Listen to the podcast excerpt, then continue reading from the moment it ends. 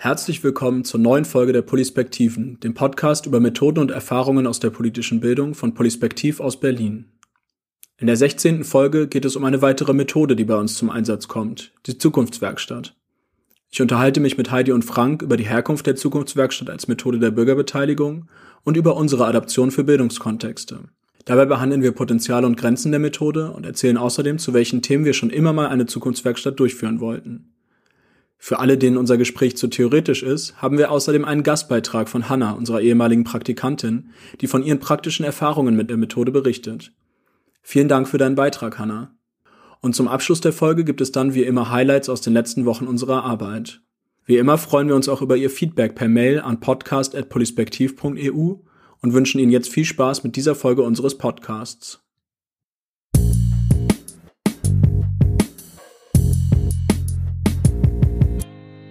Unser Thema heute ist also die Zukunftswerkstatt. Was ist das eigentlich genau? Zukunftswerkstatt ist eigentlich eine partizipative Methode, also eine Methode, bei der man versucht, mit der man versucht, ähm, Menschen in konkrete Verbesserung einer Situation einzubinden.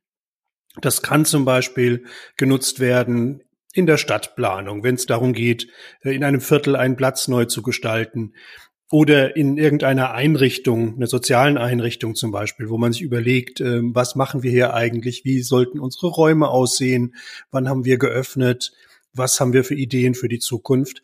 Also Teilhabeinstrument, man holt Leute zusammen, um mit ihnen gemeinsam ähm, darüber zu sprechen, wie zufrieden man ist und was man besser machen kann.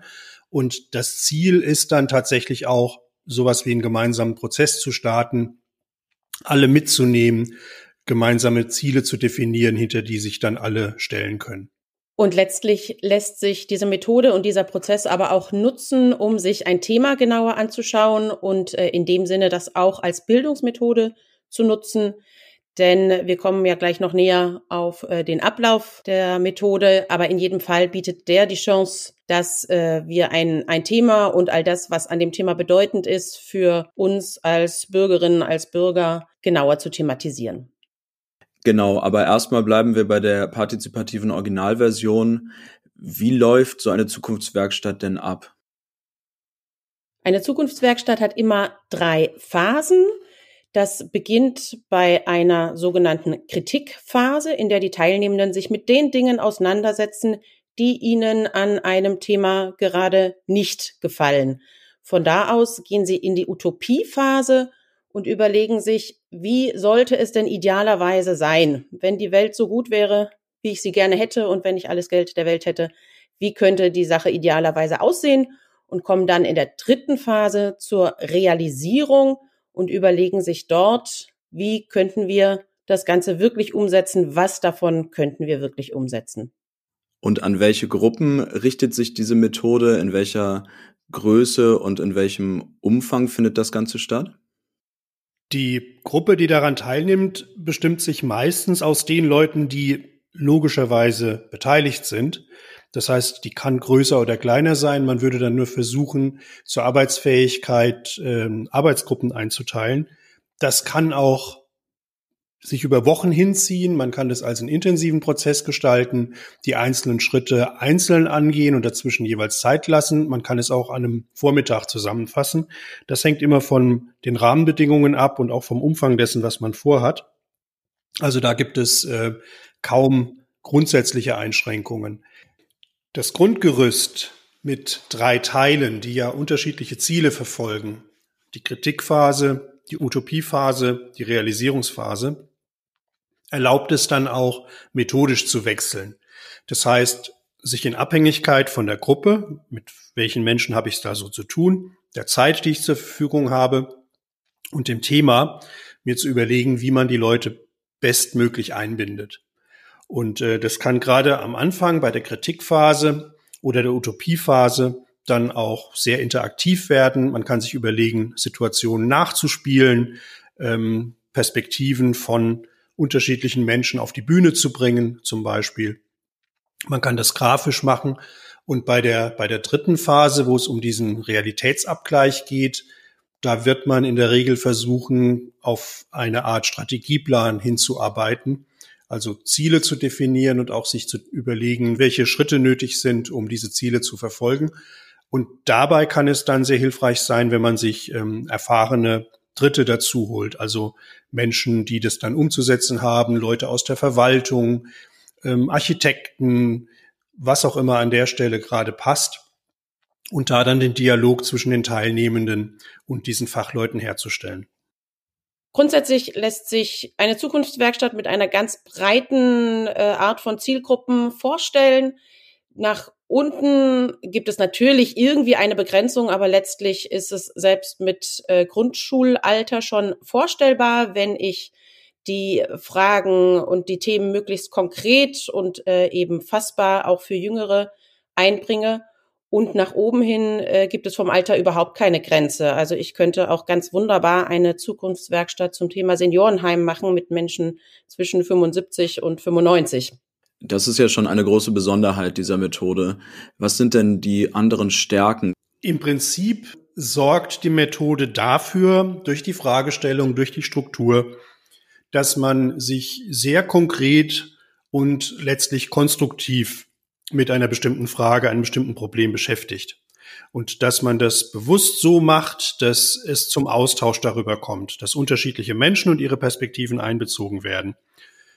Das Interessante ja am Namen ist schon, es heißt Zukunftswerkstatt, das heißt, die Kernidee ist, Zukunft kann man machen, man kann sie gemeinsam machen. Und das ist das Mindset, das die Methode transportiert man fängt mit den Schwierigkeiten und der Kritik an, aber dann ist es erlaubt, ähm, rumzuspinnen, zu träumen, sich Ideale auszudenken, bevor man sich dann überlegt, wie machen wir das jetzt möglich und was davon können wir wie gemeinsam hinbekommen. Also es hat so was ähm, zukunftszugewandtes, optimistisches. Genau, dabei ist mir auch ganz wichtig, was du gerade schon, Frank, angedeutet hast, dass es eben darum geht, dass die Teilnehmenden selber zu Handelnden werden, dass die ihre Zukunft gestalten und dass sie sich nicht als Objekt empfinden, die jetzt all dem, was geschieht, ausgesetzt sind. Von daher ist das so eine Methode von, wie man es auch nennen möchte, Empowerment, Selbstwirksamkeit. Und gerade in Zeiten, in denen Menschen immer wieder große Verzweiflung haben oder große Hoffnungslosigkeit darüber, wie der Lauf der Welt so ist, finde ich es ungeheuer wichtig, dass die sich in eine Perspektive begeben, in der sie das Gefühl haben, ich kann selber hier Einfluss nehmen und ich bin nicht dem Schlamassel ausgesetzt. Indem die Teilnehmenden lernen, selber ihre Zukunft zu gestalten und da auch Verantwortung zu übernehmen, ist es auch eine grundsätzliche Übung zum Thema, wie gehe ich eigentlich um mit Planung, mit Strategien. Denn indem sie von der Kritik über die Utopie ja zur äh, Realisierungsphase kommen, müssen sie sich einen Plan machen, müssen sie sich überlegen, was kann ich in welchen Schritten umsetzen. Und das ist ja weit über die politische Partizipation und über die politische Bildung hinaus ein Kern von Bildung, ein Kern von kreativem Denken, und daher finde ich das eine ganz zentrale praktische Kompetenz, die sie damit erlernen.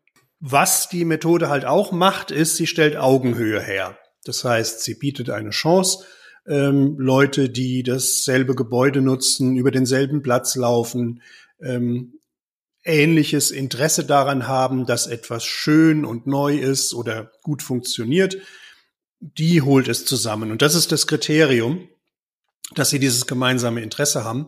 Und es ist dann vorstellbar, dass das sehr unterschiedliche Menschen sein können. Junge, alte, Festangestellte und Leute, die da irgendwie zu Gast sind, ähm, Leute, die bei der Stadtverwaltung arbeiten oder die bei einem Gärtnerbetrieb arbeiten, mit Leuten, die auf einem Platz dann anschließend sitzen wollen und vielleicht jemand, der am Rand eine Eisdiele hat und auch Ideen hat, wie der Platz aussehen könnte.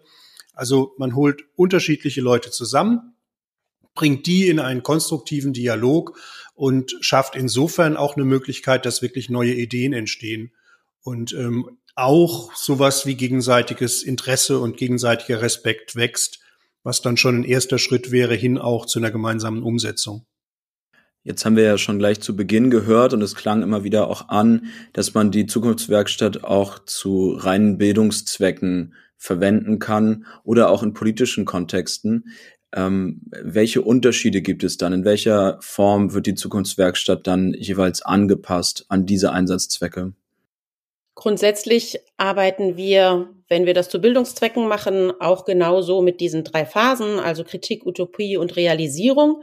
Wichtig ist, dass äh, der Ausgangspunkt, das, was wir ansagen als Ziel der Veranstaltung, dass das eben nicht heißt, ihr macht das jetzt, um eure Welt direkt hier um euch herum zu verändern und möglichst gut Einfluss zu nehmen, sondern wir erklären, dass wir die Zukunftswerkstatt machen, um uns mit einem Thema näher zu beschäftigen, um zu analysieren, was dort gerade wichtig ist politisch und äh, was für Lösungen vorgeschlagen werden könnten.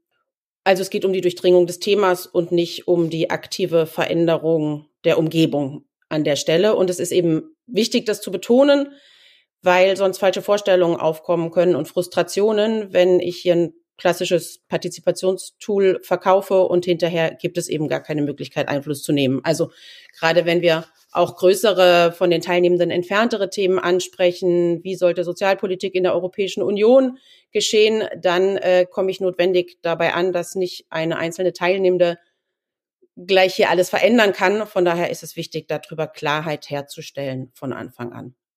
Es kommt allerdings auch mal vor, dass äh, dann tatsächlich so ein, also das etwas, was wir als Bildungstool gedacht haben, dann doch ein Stück weitergeht und dass jemand Lust entwickelt und sagt, ach ja, da werde ich jetzt aber doch mal was versuchen dran zu unternehmen. Das hat mir jetzt so einen Spaß gemacht und ich habe das Gefühl bekommen, hier lässt sich was verändern.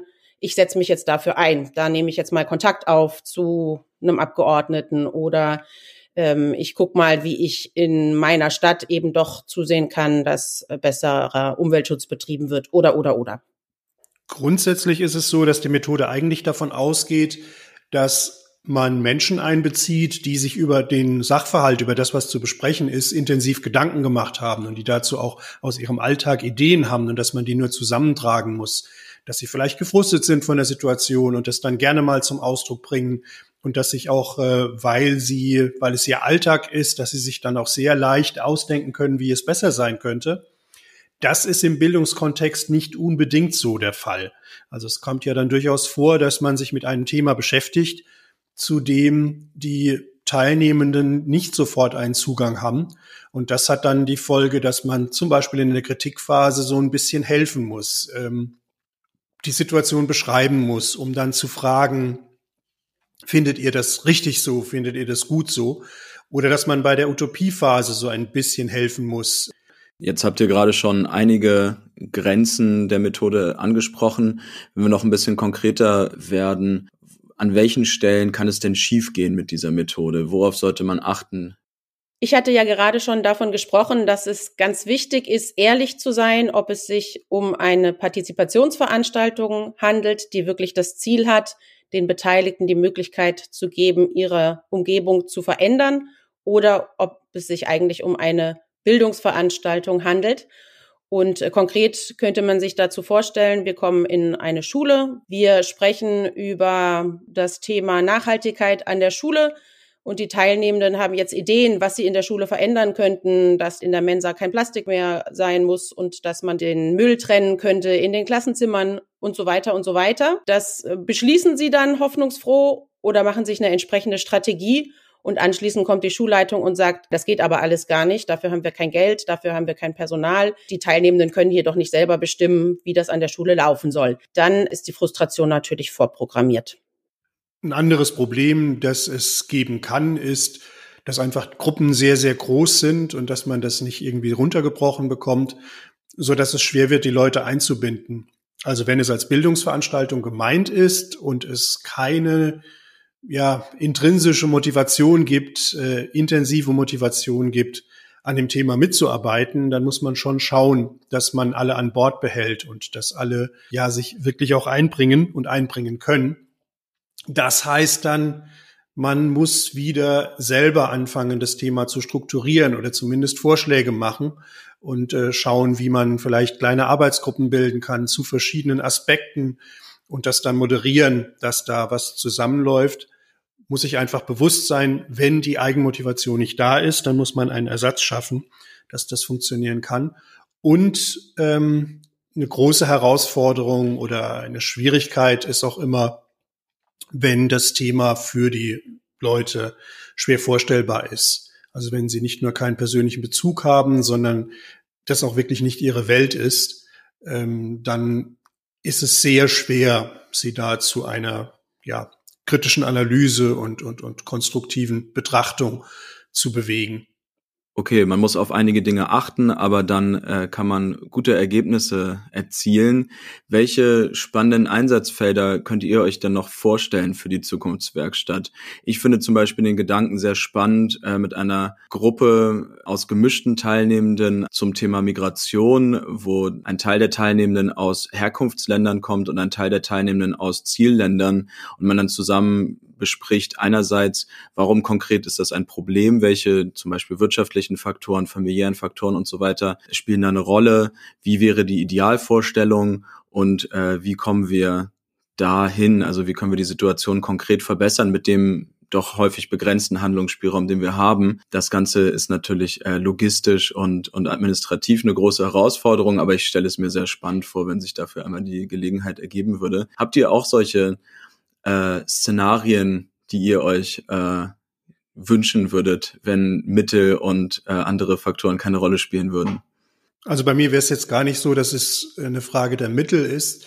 Ähm, ich bin immer noch sehr beeindruckt oder das verfolgt mich nach wie vor eine Zukunftswerkstatt, die ich vor anderthalb Jahren etwa gemacht habe an einer privaten Wirtschaftshochschule hier in Berlin. Und da sollten sich die Teilnehmenden mit dem Thema Armut beschäftigen, mit dem Thema Sozialpolitik und was brauchen denn arme Menschen eigentlich? Und das war halt eine Schule, an der man irgendwie 15.000 Euro Studiengebühr bezahlt. Das heißt, äh, das hat die alle nicht betroffen, auch wenn man sich äh, Kleidung, Mode und die Autos draußen auf dem Parkplatz angeschaut hat. Und entsprechend interessant war dann die Diskussion. Und trotzdem hatte die was sehr Ernsthaftes, dass die versucht haben, sich das vorzustellen und sich das zu überlegen, was denn, wie das denn wohl so ist. Und ich hatte das Gefühl, das machen sie vielleicht zum ersten Mal. Ähm, das heißt, vielleicht gibt's ja noch andere Möglichkeiten, so ein bisschen indirekt mit der Methode zu arbeiten und äh, etwas zu nehmen, wo man sich grundsätzlich ähm, reindenken kann. Ähm, was aber erstmal eine Anstrengung an sich ist, äh, sich Probleme auszudenken oder Utopien auszudenken aus der Perspektive von jemand anderem. Also diesen Weg weiterzugehen, könnte ich mir auch vorstellen. Ich finde es spannend, alles, was rund um das Thema Bürgerbeteiligung geht, auf kommunaler Ebene oder sogar auf subkommunaler Ebene anzugehen und mit denen, die sich beteiligen wollen und denjenigen, die so in der Verwaltung zuständig sind, äh, mal ehrlich zu überlegen, was kann, was sind die Beteiligungsmöglichkeiten, wo wollen wir uns als Bürgerinnen und Bürger beteiligen, aber wo vielleicht auch nicht, sich da selber mal auch ehrlich äh, zu machen quasi und eben auch umgekehrt von Verwaltungsseite zu hören, was geht und was nicht geht.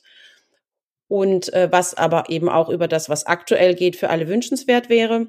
Und ein Szenario oder eine Welt, in der ich das besonders gerne mal machen würde, wäre in Tunesien, da hatten wir jetzt lange ein Projekt mit Frauen im ländlichen Raum und wie deren Rolle ist. Und das fände ich sehr, sehr spannend, denen mal die Gelegenheit zu geben, über ihre Tagesaktualität hinauszudenken und zu überlegen, wo können und wo wollen wir uns wie einbringen. Das sind alles spannende Projekte. Dann äh, schauen wir doch mal, was sich davon noch umsetzen lässt. Vielen Dank für das Gespräch.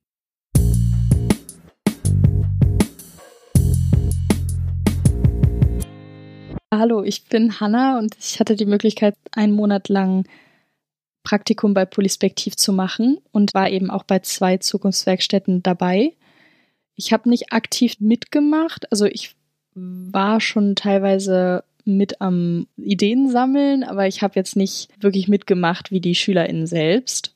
Trotzdem hat es total Spaß gemacht, also auch als Außenstehende, die das so ein bisschen angeleitet hat. Es war auch total interessant, wie unterschiedlich die SchülerInnen rein, also wie, wie viel Lust sie hatten und wie viel Lust sie am Anfang hatten, im Gegensatz zum Ende. Ich hatte auf jeden Fall das Gefühl, dass sich die Lust gesteigert hat bei beiden. Die erste, wo ich war, war außerhalb von Berlin. Das war nochmal auch interessant zu sehen, den Unterschied, wie die SchülerInnen da so drauf sind, was für Themen die interessieren und so. Beim ersten gab es tatsächlich am Anfang nicht so viel Interesse. Es war eine ziemlich große Schule und es gab, glaube ich, drei Gruppen, die auch wirklich groß waren.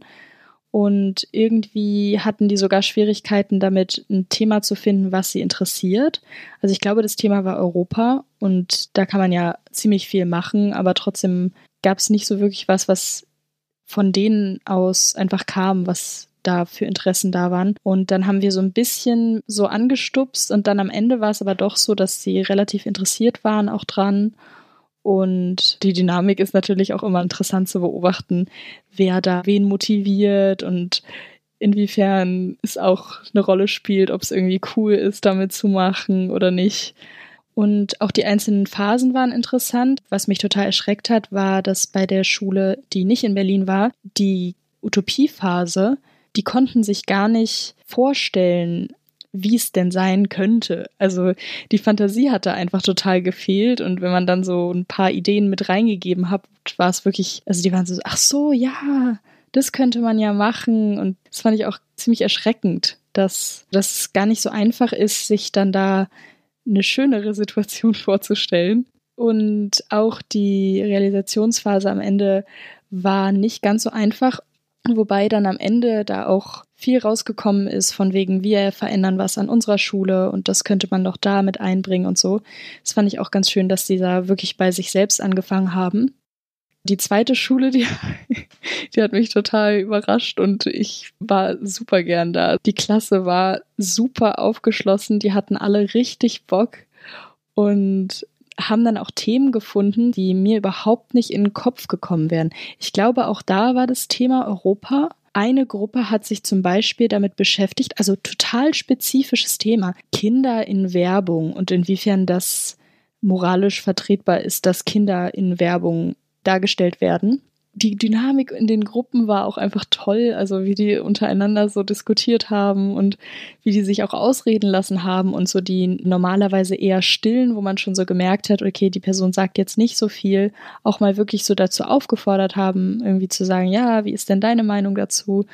Eine andere Gruppe hat sich mit Barrierefreiheit beschäftigt. Da waren auch Leute drin, wo ich jetzt gar nicht so erwartet hatte, dass die sich für sowas interessieren. Am Ende kamen da auch echt tolle Sachen zusammen und es gab Leute, die präsentiert haben und super motiviert waren und auch sofort irgendwas organisiert haben, was sie an der Schule ändern können. Wenn die SchülerInnen da Lust drauf haben, ist das wirklich meiner Meinung nach die beste Methode, weil man einfach merkt, also man kann total kreativ sein und man merkt auch dass es eben Möglichkeiten gibt, selbst was zu verändern, sei es im Kleinen, aber dieses Gefühl, okay, ich kann selber jetzt wirklich was dagegen tun und sitze nicht so daneben total hilflos. Ich glaube, das war, das war das Schönste.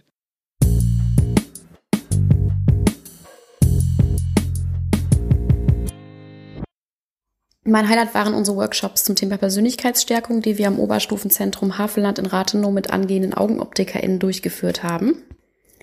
In den Workshops haben wir uns mit verschiedenen Persönlichkeitstypen, mit Selbstwahrnehmung, mit eigenen Bedürfnissen, ähm, Empathie, Resilienz, Selbstwirksamkeit beschäftigt und vor allem den Auszubildenden auch ähm, Ansätze und Werkzeuge an die Hand gegeben, wie man diese eben stärken kann.